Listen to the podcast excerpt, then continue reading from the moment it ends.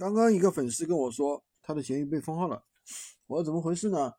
原来他是写的与某某存在两千两百元的交易纠纷，闲鱼判定是危及交易安全，闲鱼交易风险啊。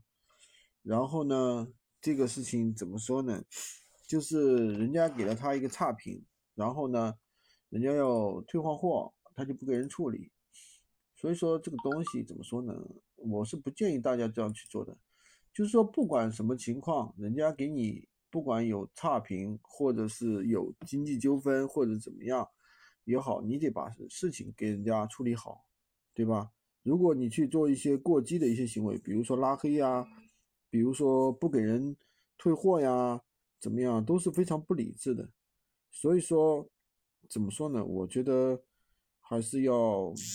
怎么说呢？做闲鱼还是要合规合法吧，做该做的事情，赚该赚的钱，不要去做那些莫名其妙的事情，没有意义的。这样的话，惹得自己闲鱼号正常。他说刚刚有人在跟他咨询，结果都那个啥了，对吧？都没戏了。所以说，我觉得真的没什么必要。